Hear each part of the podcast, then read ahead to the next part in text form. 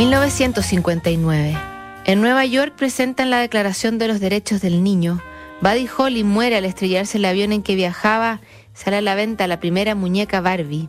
Ese mismo año nacen Robert Smith y Morrissey y se celebran los Juegos Panamericanos en Chicago.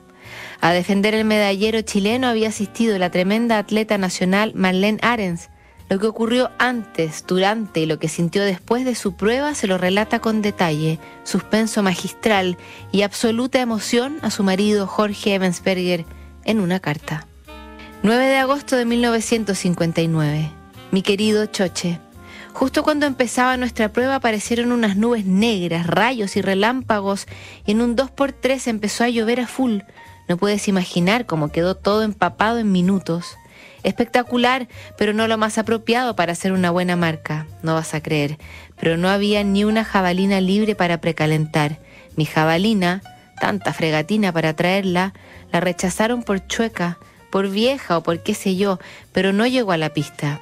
Yo lancé muy mal, pero la norteamericana no lo hizo mucho mejor.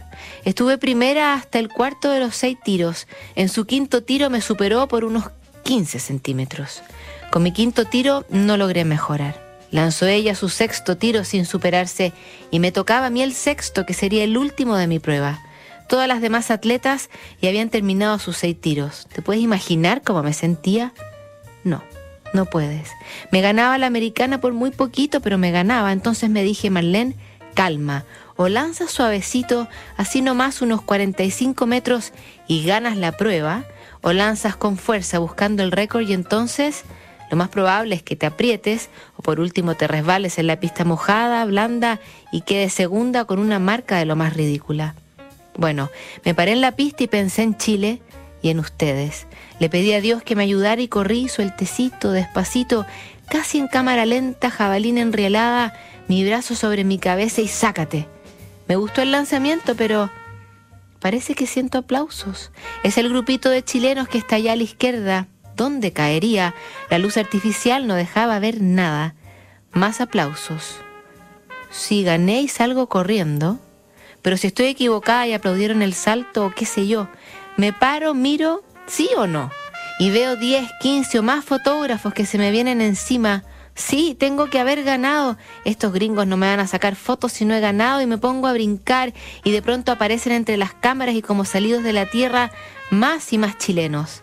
Adelante el doctor Rodríguez con los ojos llenos de lágrimas y otros chilenos llorones y yo más llorona que ninguno. Fotos, abrazos, más chilenos, más llorones y de repente me acuerdo de la americana y la diviso por allá bien sola y me dio tanta pena y corro donde ella y le digo que me perdone que esté tan feliz y me dice que ella también se alegra de verme tan feliz y ya llegan los periodistas y las cámaras y me llevan y me ponen una jabalina en mano que así, que asá y luego una señora me pesca y me lleva a recibir el premio. Tenemos que ir a una tarima y un chileno por ahí me ofrece una peineta, pero ¿qué me importa mi pelo? Se había ganado una medalla para Chile.